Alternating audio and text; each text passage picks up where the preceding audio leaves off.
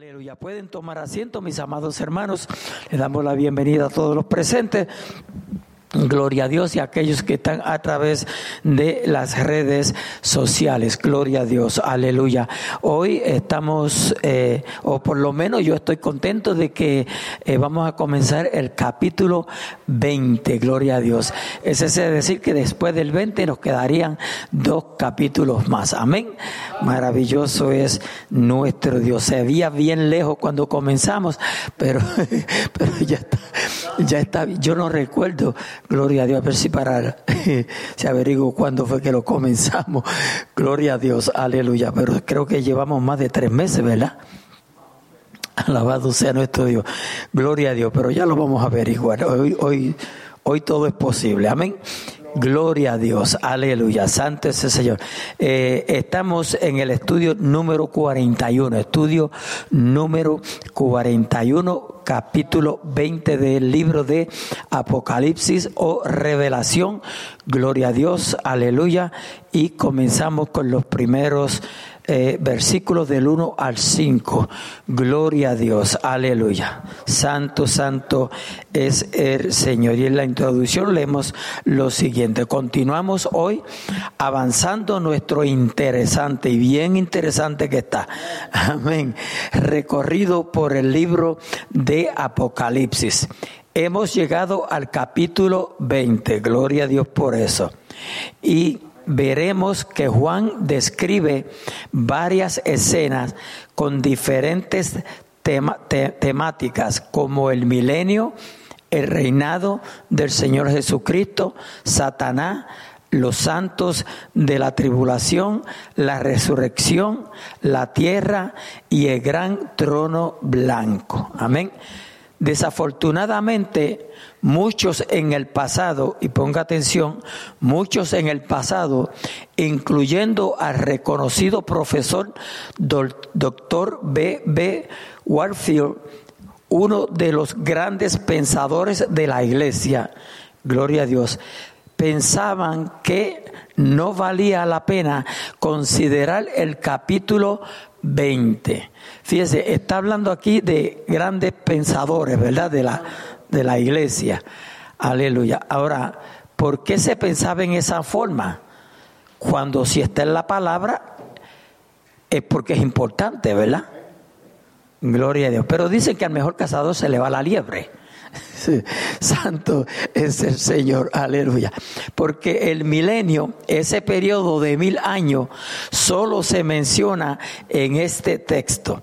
Prácticamente dejaba el capítulo 20 a un lado por completo, o sea que para él tenía muy poca importancia, pero como dije, si estaba en la palabra de Dios, era de suma importancia. Amén. Es cierto que el milenio se menciona solamente en este capítulo. La palabra milenio viene del latín y significa un mil. Y en el contexto de nuestro libro profético, milenio significa mil años. También en griego la palabra Quilioismo significa literalmente mil. Y esa fue la manera en que la primera iglesia cristiana, oiga bien, se refería a este particular tiempo.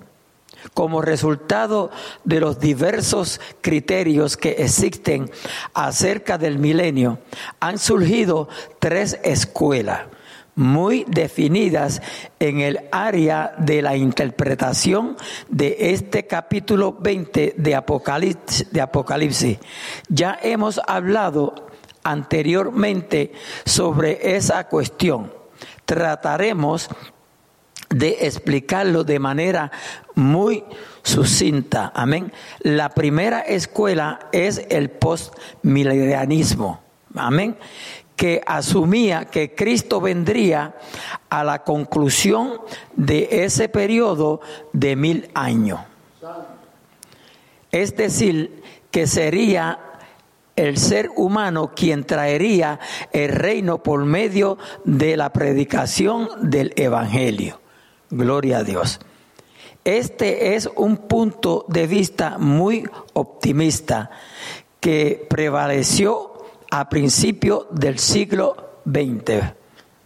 Se pensaba que llegaría a tener lugar una conversión, oiga bien, a Cristo de carácter mundial. Wow, valdría la pena que hubiese sido así, ¿verdad? Porque de carácter mundial, gloria a Dios, aleluya. O sea que todo el mundo se iba a convertir y que toda la población mundial sería convertida y llevada, oiga bien, y llevada al conocimiento de Jesucristo.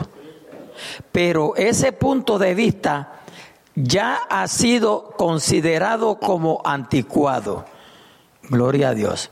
Obsoleto. No pudo superar la primera mitad del siglo XX, que produjo dos guerras mundiales. Gloria, yo estoy diciéndolo bien. Aleluya.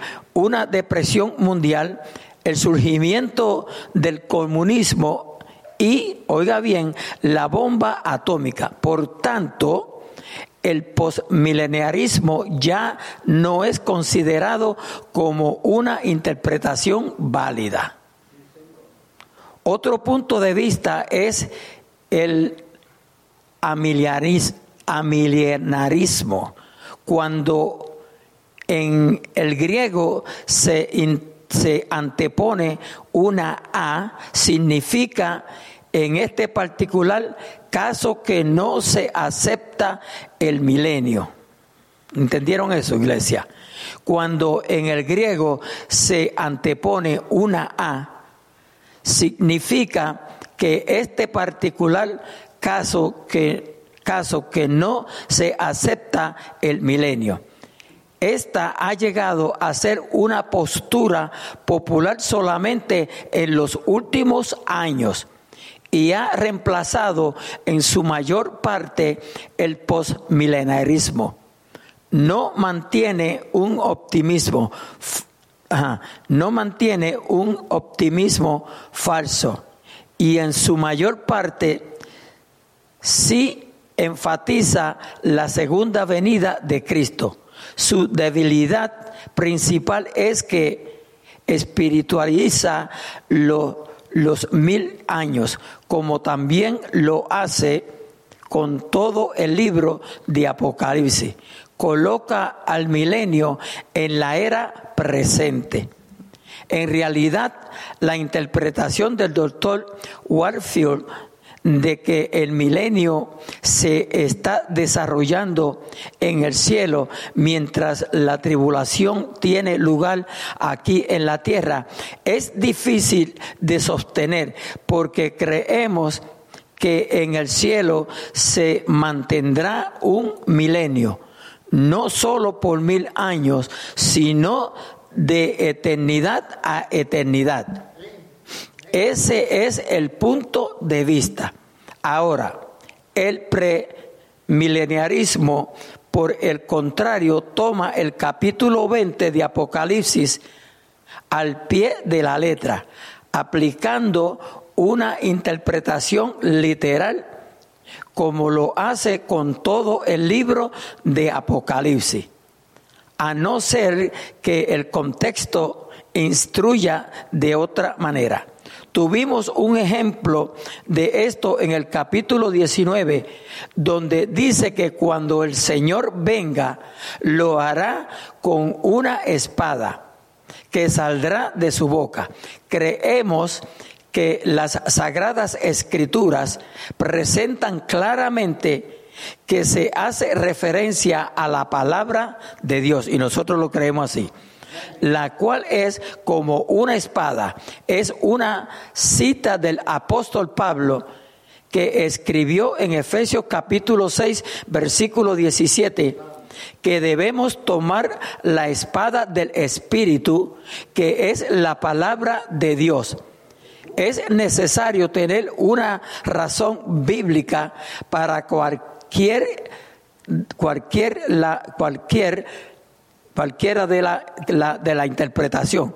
Ahora debemos declarar que el enfoque de nuestros estudios bíblicos se pueden considerar como premileniarista, como también tribulunarista. Aleluya. Eso es casi nacionalista. Gloria a Dios. Entendemos que esto es lo que enseña el apóstol Juan aquí. El autor de estos estudios bíblicos, el doctor J. Vernon Magui, que yo creo que todos, todos lo, lo escuchábamos, Amén, aleluya, o lo escuchamos porque todavía esos programas están.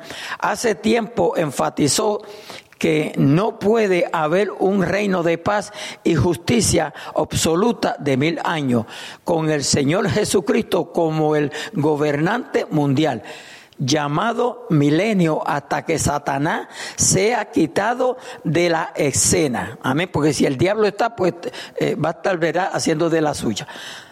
Gloria a Dios, aleluya. Hasta que Satanás sea quitado de la escena terrenal. No podrá existir en nuestro planeta ese estado ideal si Satanás continúa en libertad. Gloria a Dios. En segundo lugar, la maldición del pecado debe ser quitada. ¿Cuántos dicen amén? Debe ser quitado de la tierra física antes de que, de que pueda establecerse el milenio. Las profecías anuncian que entonces el desierto florecerá como una rosa, algo que no ha ocurrido ni está ocurriendo en la actualidad. En tercer lugar, la resurrección de los santos del Antiguo Testamento tiene que tener lugar al principio de los mil años, después del periodo de la tribulación. El profeta Daniel presentó esta cronología claramente en el capítulo 12 de su libro. El Señor Jesucristo no los va a resucitar hasta que concluya el periodo de la gran tribulación. En el capítulo 12 de Daniel, versículo 1 y 2, leemos, en aquel tiempo se levantará Miguel, el gran príncipe que está de parte de los hijos de tu pueblo. Y será tiempo de angustia, cual nunca fue desde que hubo gente hasta entonces. Pero en aquel tiempo será libertado tu pueblo, todos los que se hallen escritos en el libro, y muchos de los que duermen en el polvo de la tierra serán despertados. Unos para vida eterna. Amén. Otros para vergüenza. Aleluya. Unos para vida eterna, otros para vergüenza y confusión perpetua. Gloria a Dios, aleluya. Ahora, aquí se está hablando de Israel. Así que tenemos aquí el periodo de la gran tribulación y la resurrección de los santos del Antiguo Testamento. Veremos más adelante la resurrección de los santos de la tribulación. En, en cuarto lugar, los santos de la tribulación están incluidos también en la resurrección de los santos del Antiguo Testamento. Ya llegaremos a ver esto también algo más adelante, porque ellos reinarán con el Señor Jesucristo durante el milenio. Gloria a Dios. El milenio es la prueba final del ser humano bajo condiciones ideales. Esta es la respuesta a aquellos que afirman que no hay nada malo en el hombre. Ay, Dios mío. Aleluya. Que las circunstancias y las condiciones son las que le condicionan, Señor amado. Pero el ser humano, hombre y mujer, es un pecador. Amén. Incurable, incorregible. Aún así, al fin del milenio, después de haber disfrutado del gobierno perfecto y justo de Jesucristo, todavía habrá rebelión contra Dios. No nos damos cuenta de nuestra verdadera condición, que somos pecadores. Estimado amigo, oyente, hermano, cualquiera que me escuche, si usted y yo pudiéramos vernos a nosotros mismos como Dios nos ve, nos asombraríamos probablemente, y yo lo creo 100%, porque a diario nos estamos justificando, ¿verdad? Yo soy bueno, no, no le hago mal a nadie, no hablo de nadie, quiero a todo el mundo. No podríamos soportar semejante visión de nosotros mismos. Creemos que viendo lo que hay en nuestro alrededor, somos bastante buenos. Aleluya, ¿verdad? Pero pero aquel que tiene el poder para escudriñar con sus ojos santos los, los, profundos abismos de nuestras almas, esos recovecos tan escondidos, solo Él sabe qué y cómo somos realmente. ¿Verdad? Y cómo, y cómo nos justificamos. Dios lo que ve es el corazón. A su nombre gloria, aleluya. Santo es el Señor. El milenio será la prueba final de la humanidad antes del comienzo del estado divino. El milenio es la respuesta de Dios a la oración que casi que casi conocemos de memoria. Venga tu reino, ¿verdad? Encontramos en el, en el Padre nuestro venga tu reino. En esa oración ejemplar que Jesucristo enseñó y a la que llamamos el Padre nuestro. Cuando esta oración dice, venga tu reino, hágase tu voluntad, como en el cielo, así también en la tierra. Mateo 6:10.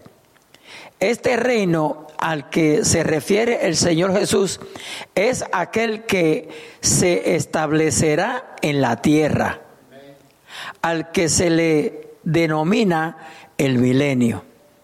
Ese es el reino que le fue prometido a David. Dios juró que iba a establecer ese reino. Este reino fue profetizado en los salmos, en los libros de los profetas, en los libros de los profetas. Todos los profetas hablaron de este reino, tanto los profetas mayores como los menores. En realidad, el reino teocrático establecido sobre esta tierra es el tema de todos los profetas del Antiguo Testamento. Bien, veamos ahora lo que nos dice el texto del capítulo 20 de Apocalipsis. Vamos a leer los primeros tres versículos. Gloria a Dios. Pongamos suma atención. Dice, vi a un ángel que descendía del cielo con la llave del abismo y una gran cadena en la mano. El versículo 2 y prendió al dragón, la serpiente antigua, que es el diablo y Satanás, y lo ató por mil años. Versículo 3.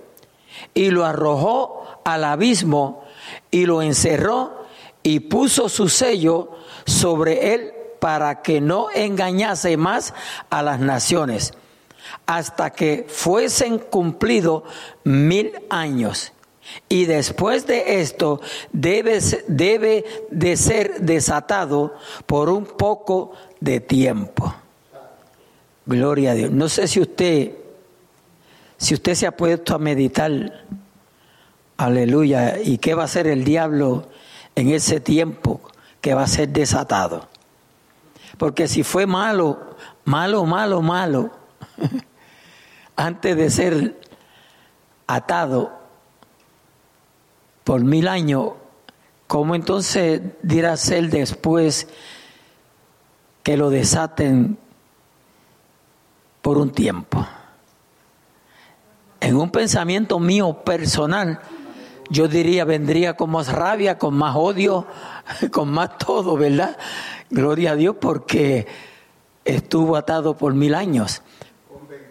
Sí, pues claro, con un desquite. Amén, universal, gloria a Dios. Aleluya. Pero como Dios es Dios y Él hace como Él quiere. Porque usted puede tener el, privilegio de que se le dé una posición y usted mande y, y demande, gloria a Dios, aleluya, pero a Dios todo el mundo tiene que obedecerle. Alabado sea nuestro Dios. En estos tres primeros versículos, note que ahora entramos de lleno al capítulo 20. En estos tres primeros versículos se mencionan dos veces la expresión mil años y unas seis veces en todo este capítulo 20. Es cierto que el milenio solo se menciona en este capítulo, pero si Dios lo menciona seis veces, será que Él le otorga una especial importancia. Aquí la referencia de los mil años está relacionada con Satanás, el diablo que es arrojado al profundo abismo por ese periodo de tiempo. Algunos expositores bíblicos separan este evento del milenio es decir, que lo clasifican como la, escena final del ya mencionado día de la ira. Este punto de vista le resta impacto a la, a la crasa distinción que, que habrá en la tierra cuando Satanás será quitado atado y recluido, me encanta esa palabra, y recluido, y recluido. Él estará encarcelado durante el reinado de Jesucristo sobre la tierra durante el milenio y por lo tanto estará ausente. Esto significa un trascendental cambio para todo el planeta, porque la luz penetrará, la, porque la luz penetrará la luz del mundo, Jesucristo. Satanás es el gobernante de este mundo, el príncipe de la potestad del aire, Efesios 2.2. Y su poder e influencia en el mundo va mucho más allá de lo que en general se puede entender o creer. Su salida de este mundo será atado y echado al abismo. Abre el camino al milenio. Satanás tiene que ser quitado de la escena terrenal para que produzca el comienzo del reino, anunciado proféticamente del Hijo de Dios. En nuestro tiempo actual, más que nunca, grandes personajes hablan sobre la paz, sobre, sobre la paz, sobre la paz. Firman tratados y convenios en un intento de traer paz a nuestro planeta, la Tierra.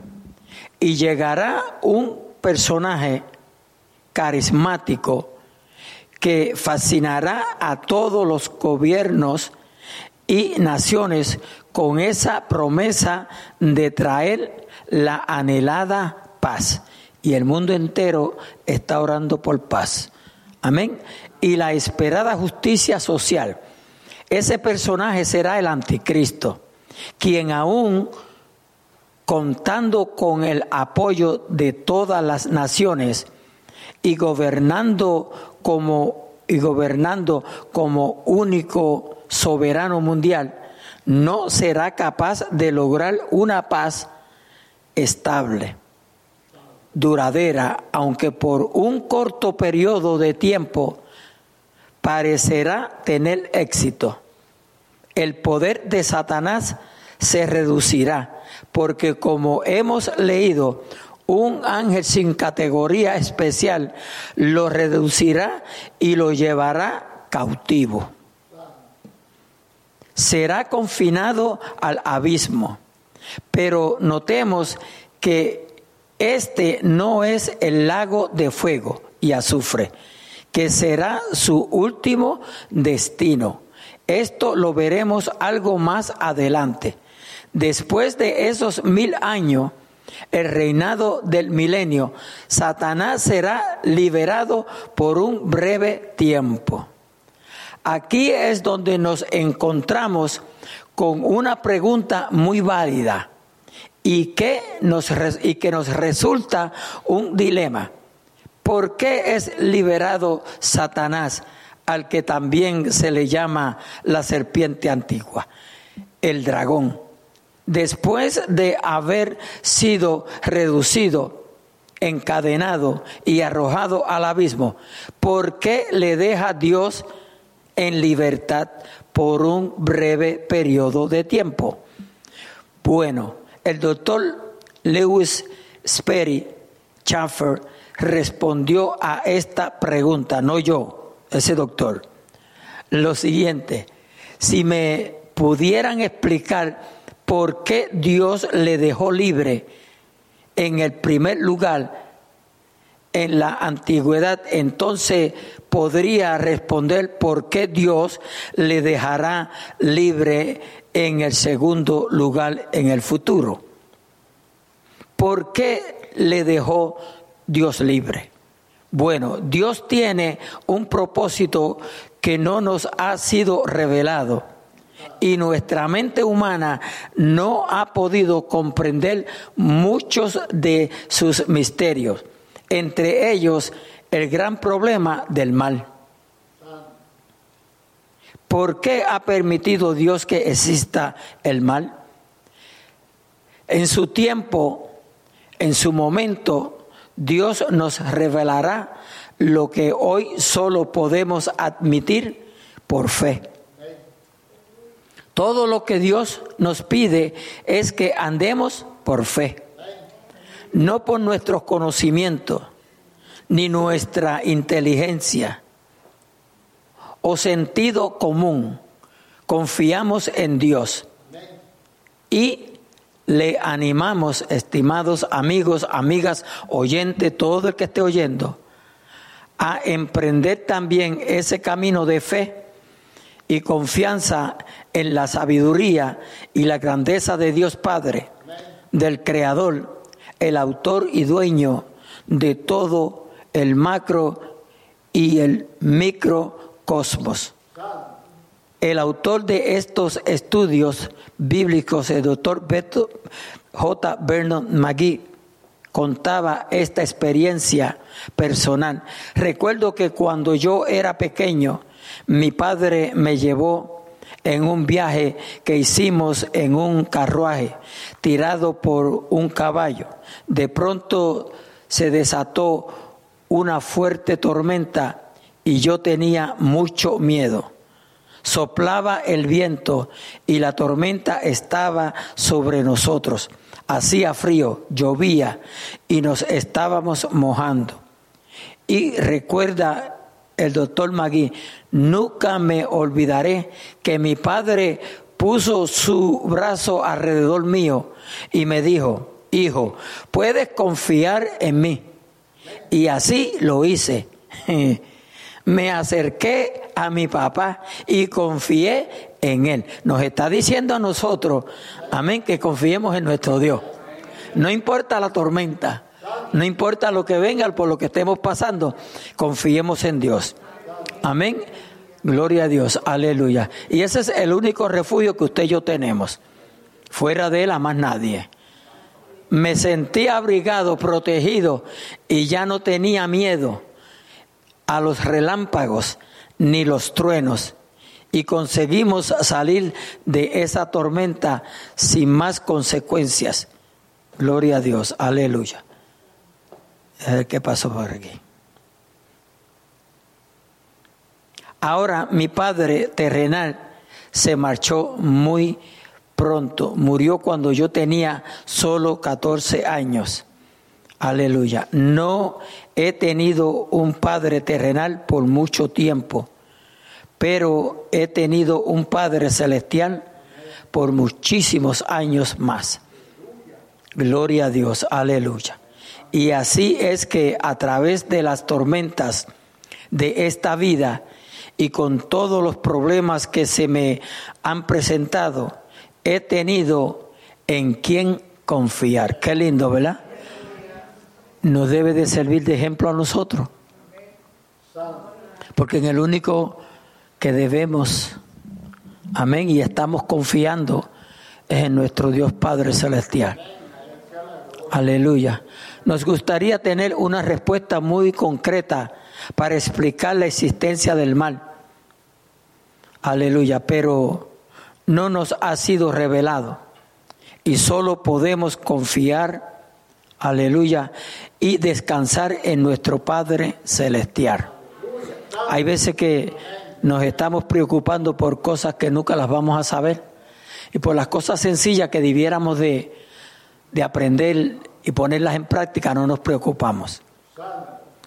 Ahora leímos que Dios encarcelará a Satanás, a Satanás, por mil años. No se podrían cumplir las numerosas profecías acerca del milenio, el reinado de paz sobre la tierra, si el enemigo eterno de Dios ronda por el mundo.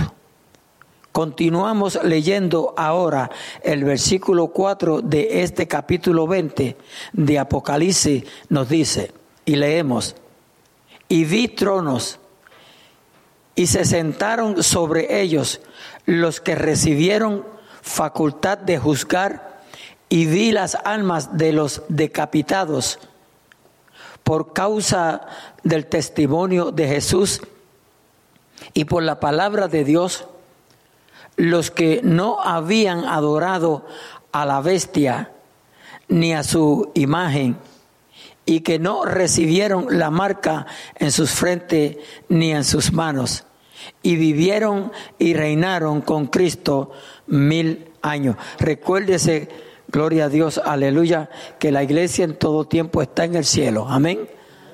Gloria a Dios, aleluya a los que aquí menciona el apóstol Juan son los santos de la tribulación. Gloria a Dios. En esto hay diferentes opiniones. Gloria a Dios. Aleluya. Pero este es el estudio que estamos llevando a cabo. Amén. A los que aquí menciona el apóstol Juan son los santos de la tribulación. Los mártires que sufrieron hasta la muerte ahora son resucitados. Los santos de la tribulación harán un cambio muy interesante. Los tres años y medio de sufrimiento durante la primera etapa de la tribulación por resucitar y vivir los mil años del reinado de Jesucristo. Serán creyentes que soportarán todo tipo de aflicción,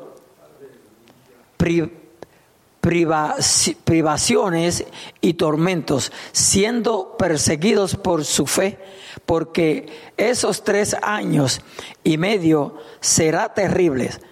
Continuemos con el versículo 5 de este capítulo 20, aleluya, de Apocalipsis, y nos dice, pero los otros muertos, pero los otros muertos, no volvieron a vivir hasta que se cumplieron mil años. Esta es la primera resurrección. Fijémonos en esta afirmación. Esta es la primera resurrección. Juan nos informa que la primera resurrección incluye a la iglesia. Amén. Gloria a Dios. La primera resurrección incluye a la iglesia, gloria a Dios. Por eso es menester que estemos listos para la venida de nuestro Señor Jesucristo, cuando Él venga a levantar esa iglesia que Él está preparando. Amén. aleluya, que tal vez te usa a ti, te usa al otro, usa al otro, para preparar a esa iglesia. Amén. Porque Cristo es el que la está preparando. Pero en esa preparación te puede usar a ti. Amén. Porque todo lo que nosotros hagamos debe de ser, ¿para qué? Dice la, Biblia. ¿Para qué? ¿Alguien sabe de memoria?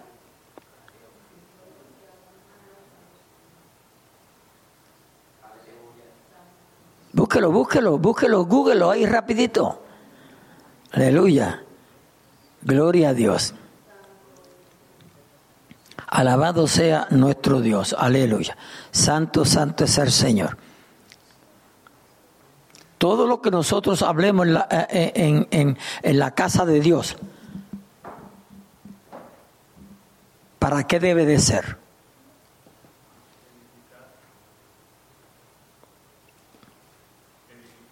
para edificar al cuerpo de Cristo, que es la iglesia. O sea, nosotros no debemos de hablar nada, amén, que nos vaya o que vaya a perturbar la congregación. Amén. Aunque yo soy uno que como pastor y, y que enseñó la palabra de Dios, la predico, posiblemente he hablado cosas que alguien se ha molestado pero está el hecho en si yo, mi intención ha sido esa. ¿Nos entendemos? Si mi intención es sana, es de parte de Dios, el que tiene el problema es el que oye, que lo toma mal. Por eso nosotros tenemos que estar con el oído bien afinado cuando estamos en la casa de Dios. O cuando estamos en un lugar que se está hablando palabra de Dios, que estamos oyendo a alguien en una conversación de la tenemos que tener el oído bien afinado. A su nombre, gloria. Aleluya. Esta es la primera resurrección. Juan nos informa que la primera resurrección incluye a la iglesia. En primer lugar, fue Jesucristo quien fue, oiga bien, resucitado. Amén. Es la primicia. Luego la iglesia es la resucitada. Luego los santos del Antiguo Testamento. Y entonces los santos de la tribulación. Todo esto constituye la primera resurrección. Gloria a Dios. De acuerdo, amén. De acuerdo a este estudio, vemos que hay una secuencia, gloria a Dios, pero eh, notemos que notemos que no sabemos el tiempo, ¿verdad? De uno al otro. Gloria a Dios, porque a lo mejor usted está pensando, eh, será en tres días, será en un día.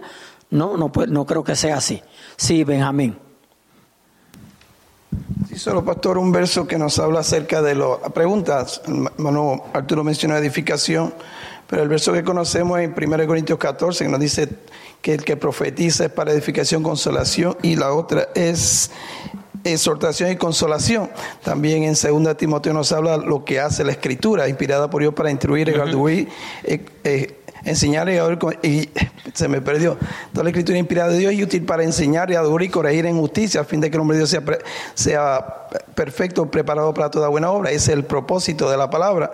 Y si la palabra es así, el que habla la palabra tiene que edificar. Como usted dice, pues, y como dice mucho, no para estar pararse al frente de un martillo y hacer que los hermanos se enojen. Pero ese es el propósito. Claro, si se habla la palabra, se habla la verdad, el que no está bien se va a molestar, pero el propósito es que nos corrijamos y estemos preparados para ese día para la edificación del cuerpo de Cristo, que es la iglesia. Tenemos que ser edificados unos a los otros. Lamentablemente, hermano, y hablo en general, gloria a Dios, eh, eh, hay veces que cuando, cuando nosotros oímos algo, y yo creo que todos hemos pasado, lo, lo, yo, lo, por ejemplo, yo, desde que me convertí al Señor, yo he adoptado muchas cosas que me han ayudado mucho en el caminar en el Evangelio con Cristo Jesús. Aleluya. Y, es no vivir una vida prejuiciada. El que, el que vive con prejuicio, sea creyente o no sea creyente, vive una vida amalgada. Porque usted se hace de ideas que tal vez ni existen. ¿Nos entendemos o no? Tal vez ni existen. Porque está prejuiciado, está haciendo juicios antes de conocer. Y, especialmente al cristiano, hermano, el diablo usa mucho esa, esa arma. La usa mucho para tenernos siempre, amén, viviendo una vida de cristianos amalgados. Nosotros, nosotros no tenemos por qué vivir una vida de, de cristiano amalgado. Cristo vino a libertarnos. Nosotros estábamos atados. Cristo vino a libertarnos. Si Cristo nos libertó, aunque estemos pasando por la tormenta que estemos pasando, en nosotros debe, debe de haber paz. Amén. Alabado sea nuestro Dios. Aleluya. O sea, la tormenta no tiene que nada que ver con la paz nuestra. El problema no tiene que ver nada con que nosotros tengamos paz. ¿Sabe usted que van a haber problemas que usted, aleluya, ha vivido con ellos y va a vivir con ellos y se va a morir con ellos?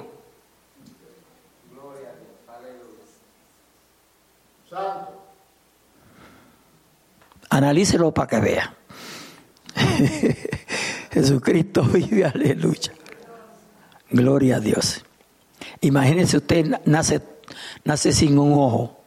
es un problema que usted va a tener toda la vida. Se va a morir. Así, mismo se va a morir. Pero eso no tiene nada que ver si usted está en Cristo Jesús, para que eso no le debe de molestar, porque ya Cristo te libertó de esa atadura. Hermano, mire, cosas sencillitas y, y a veces, aleluya, se vuelven unos monstruos en nuestras vidas. Por eso es que hay tanta gente atada, hermano. Por eso es que está, como, como dice eh, mi señora, este, Ay, Dios mío, ¿cómo es que ella dice este? Priscila, ¿cómo es que tú tienes, el dicho este? Eh?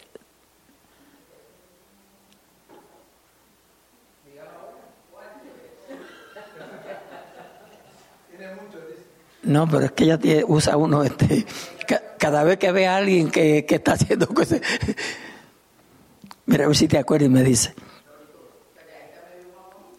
No, no, no, pero que se viene, vendría bien ahora.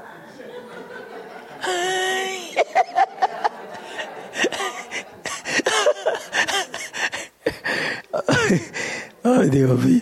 Eh, aleluya. Eh, ella se refiere a la problemática mental que.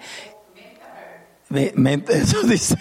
Mental, ella me dice mental Ya me tiene enfermo con el mental. Gloria a Dios. Pero es una realidad, hermano. Es una realidad, son los días que nos ha tocado vivir. Y si nosotros, mire, estamos aquí hablando para a los cristianos, gloria a Dios. Si nosotros no nos cuidamos, hermano, caemos en la misma. Caemos en el mismo bote, nos destruimos. Aleluya. Por eso, por eso yo enfatizo, vamos a disfrutar la paz que Cristo nos ha dado, hermano. Alabado sea nuestro Dios. Nosotros sabemos que Satanás vino a hacer tres cosas, robar, matar y destruir. Y él va a usar, aleluya, cualquiera de esas tres para, para acabar con nosotros. So, no le demos cabida, no le demos cabida. Amén. Vamos a, gozarnos en el Señor. Gloria a Dios, aleluya. Santo es el Señor. nosotros no tenemos el por qué tener un, un culto ahí monótono. Si nosotros somos libres. Dígame usted. Pues tal vez, tal vez Mauro, perdona que te cojo a ti, tal vez Mauro tuvo un día, un día de perro en, el trabajo, pero no todos tuvimos un día de perro. Entonces, ¿qué pasa con la adoración de los otros, con la alabanza de los otros? ¿Qué pasó? Aleluya.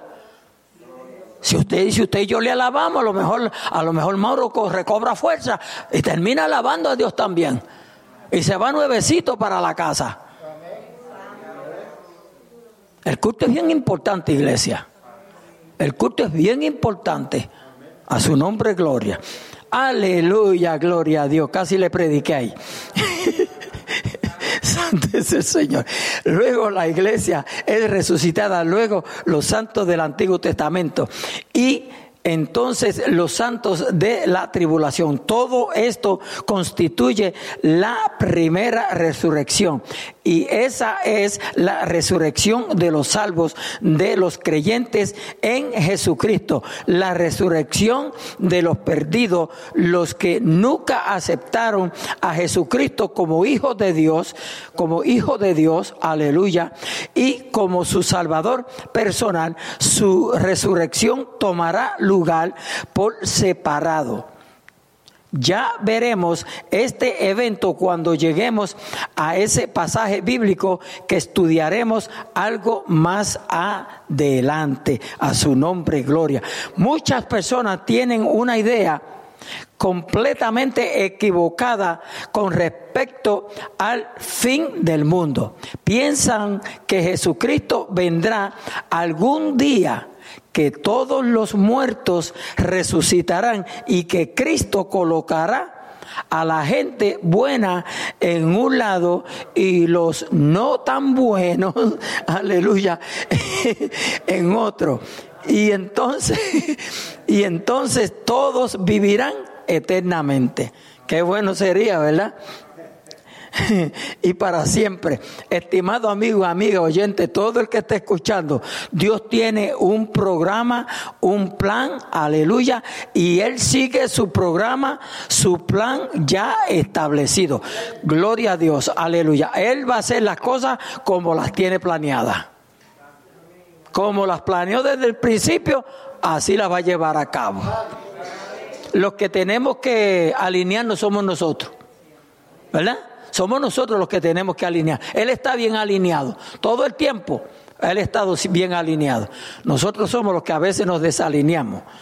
Aleluya. Y recuérdese que el único que nos puede alinear es Él. No busque a más nadie. Que ahora últimamente la gente está buscando a todo el mundo y a Raimundo para que los alinee. Y se pasan buscando y eh, que eh, tienes palabra de Dios para mí hoy. Tiras del diablo. Qué diablo mentiroso. Como si, como si la cosa de Dios fuera un supermercado. Tiene jamón ahí por ahí.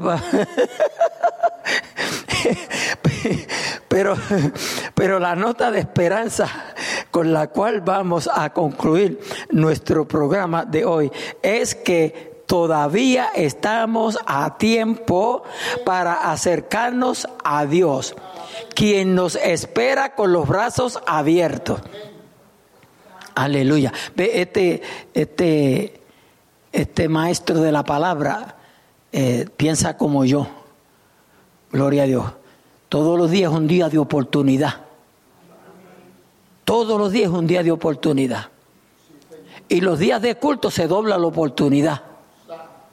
Alabado sea nuestro Dios. Aleluya cercano a Dios, quien nos espera con los brazos abiertos, como el Padre esperó a su Hijo pródigo, para perdonarle, quitarle toda la, la suciedad que se le había pegado a su cuerpo y alma, para revestirle con un traje de justicia que implica el perdón total de nuestros pecados y errores no quiere darle una oportunidad a Dios para convertirle a usted, para convertirles a usted hoy, ahora, en un hijo suyo. No quiere experimentar la paz de Dios y la paz con Dios. Jamás podrá ser lo suficiente bueno ni hacer lo suficiente para ganarse el perdón de Dios. Solo y exclusivamente se puede obtener el perdón y la paz de Dios al aceptar a Jesucristo. Es al aceptar que Jesucristo es su Hijo, quien vino a esta tierra para abrir sus brazos en la cruz, solo por su muerte inocente podemos llegar a ser justificados delante de Dios. Amén. Pero tenemos que tomar esa decisión individualmente, personalmente, para así recibir la salvación y el perdón personal de Dios. Le animamos a simplemente hablar con Dios hablar con Dios. Él siempre escucha. Alabado sea nuestro Dios. A su nombre, gloria. Aleluya. Vamos entonces aquí, allá son las y 22. Vamos a dar un pequeño comienzo aquí, gloria a Dios, aleluya. Continuamos, ¿verdad?, con el relato cronológico de las profecías, aleluya, que el apóstol y evangelista Juan enseñó en el último libro de la Biblia y el Apocalipsis. Hemos llegado ya al capítulo 20 de este importante libro que nos advierte de parte de Dios de los acontecimientos que un día enfrentará este planeta. Apenas tres capítulos nos separan del final, pero quedan muchos temas que veremos en nuestro próximo programa. Hoy comenzaremos leyendo nuevamente los versículos del 4 al 6 del capítulo 20. Diga, pastor, pero lo va a repetir de nuevo. No, cójalo suave. Es que así es que va el estudio. Gloria a Dios. Y vi tronos y se sentaron sobre ellos los que recibieron. Mire, yo podía condensar esto, pero me gusta, me gusta cogerlo todo, todo lo que hay.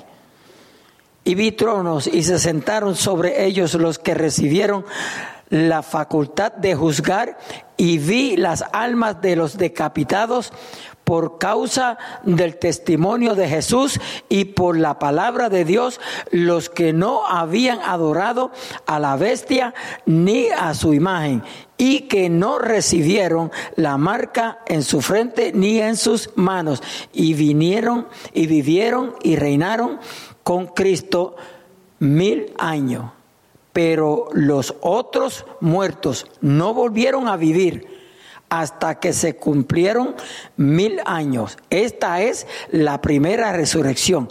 Versículo 6. Bienaventurado y santo el que tiene parte en la primera resurrección. La segunda muerte no tiene potestad sobre estos sino que serán sacerdotes de Dios y de Cristo y reinarán con él mil años. El apóstol Juan utiliza en los primeros nueve versículos del capítulo 20 de Apocalipsis la expresión mil años. En seis ocasiones recordemos que en la actualidad existen tres criterios respecto a este tema de los mil años. Eso ya lo, abundamos, lo voy a, a, ¿cómo se dice? A, a pasar un poquito, gloria a Dios, para seguir más adelante. Gloria a Dios, aleluya. Santo es el Señor. Jesucristo vendrá con juicio. Y si todas las naciones estuvieran en orden, disfrutando de una espléndida paz y un bienestar de justicia y prosperidad, entonces él no tendría que afrontar ninguna situación de rebeldía. No habría ni guerra o juicio. Hubo una época en la que teólogos y religiosos pensaban y creían que la iglesia iba a formar un reino aquí en la tierra. En el año 1883, un comentarista llamado Justino A. Smith hizo la siguiente declaración. ¿Qué fuerza más tremenda es la del cristianismo en la, en la actualidad? cuando ya se ha dicho todo, ¿cómo se puede concebir que este auspicioso poder que tan rápidamente se está apoderando de toda la tierra pueda ir a parar a esa invencibilidad, que parecen predicar algunos de los que defienden el milenio. Hasta aquí la cita. Hasta aquí la cita. Estimado amigo, amiga, oyente, hace solo algo más de un siglo a, a los que interpretamos la Biblia, las profecías de manera literal, nos hubieran acusado de ser pesimistas. Creemos que la situación de nuestro planeta va degenerando a todos los niveles y que habrá una apostasía abierta y resistente a las enseñanzas de Jesucristo y su iglesia. Hermano, eso es lo que estamos viviendo. Yo, eso es lo que estamos viviendo actualmente.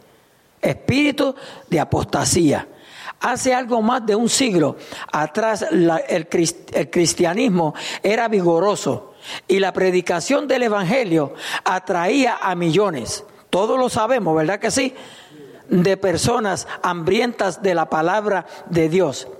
Se estaba se estaba convencido de que el Evangelio de las buenas noticias se extendería por todo el mundo y que llegaría a influenciar a los gobiernos y a las naciones con el mensaje de paz, amor, justicia y de tal y de tal manera que esas virtudes serían adoptadas universalmente creando así un mundo estable, justo y en, paz. Obviamente no fue así y este planeta sufrió dos, dos, contiendas a gran escala, las dos guerras mundiales que trajeron la muerte y el sufrimiento a miles de millones de personas. Bueno, estimado amigo, amiga, oyente, la triste realidad es que la es que es que la así llamada civilización europea o civilización cristiana se está desintegrando. No me gusta esa palabra. Y sus gobiernos y la sociedad que los compone ya poco tienen que ver con los principios originales. ¿No es lo que estamos viviendo? Que le dieron una fortaleza espiritual. El doctor Charles, Charles eh, aleluya, un estudioso de la Biblia y destacado teólogo, dijo lo siguiente, el tema de las profecías no puede ser discutido correctamente si no se ha realizado un estudio profundo de todas las enseñanzas proféticas de las escrituras, tanto en el Antiguo como en el Nuevo Testamento. Esta tarea no puede desarrollarse satisfactoriamente por una persona que no ha realizado un estudio profundo y exhaustivo, aleluya, de las profecías y, lo, y lo ha hecho su especialidad. Ay Dios mío. Gloria a Dios. Hoy en día en nuestras en nuestra actualidad encontramos que hay muchos intereses en el tema de las profecías. Creemos que las profecías constituyen una materia muy importante, de hecho de una materia vital. El autor de estos estudios bíblicos que presenta la fuente de la vida del doctor J. Vernon McGee, aleluya, afirmaba que él había estudiado estos temas durante más de 40 años y que les había prestado una atención especial. En cierta ocasión se le preguntó acerca del, del motivo por el cual él hablaba con tanta insistencia acerca de la profecía, de la profecía, el doctor Magui respondió que le preocupaba la ignorancia y el profundo desconocimiento que observaba hasta en, hasta en personajes que se dedicaban a la enseñanza bíblica. Mire, estamos aprendiendo. Ciertas cestas y grupos religiosos se han, se han aventurado en establecer fechas para ese gran evento que se, que se, que se denomina el arrebatamiento de la iglesia. Gloria a Dios. Eh, se me olvida el nombre de aquel hombre que, que de cada tres años fijaba fechas de que Cristo venía. Ah, Harold, Camping. Harold Camping. ¿Alguien aquí lo escuchó alguna vez? ¿Usted lo escuchó? A Harold Camping. Gloria a Dios, ya por poco se me olvida. Yo lo escuchaba mucho porque de verdad, de verdad que yo no sé cómo, Bueno, que, que, es que el que no tiene el Espíritu Santo, olvídese, no, no, no puede salir al otro lado. Santo es el Señor. Porque él decía unos disparates que, que ni él mismo se los creía después cuando se iba. Gloria a Dios, aleluya. Santo es el Señor.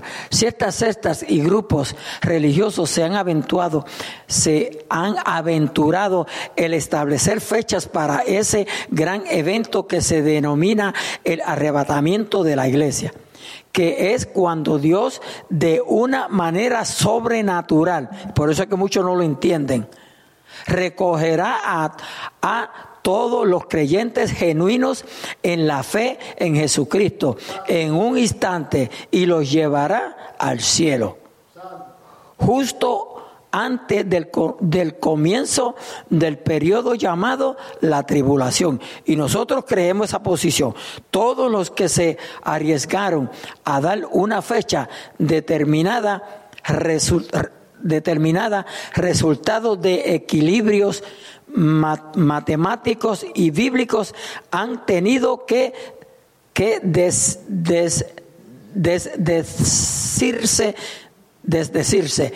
No creemos que se puede predecir ni fijar fecha alguna en términos absolutos. Este evento podría ocurrir el día de mañana o cualquier otro día. Dios tiene su propio horario, su propio plan, su propio horario, su propio plan, su propio programa y no ha sido revelado en, que, en qué día, año o mes este evento que, mar, que marcara que marcará el comienzo de los últimos días, los siete años que constituyen el periodo más difícil y doloroso en toda la historia de la humanidad. Dios me le bendiga, Dios me le guarde. Hasta aquí llegó el pastor, se está aficiando, gloria a Dios. Aleluya, maravilloso es nuestro Dios. Dios me le bendiga, Dios me le guarde.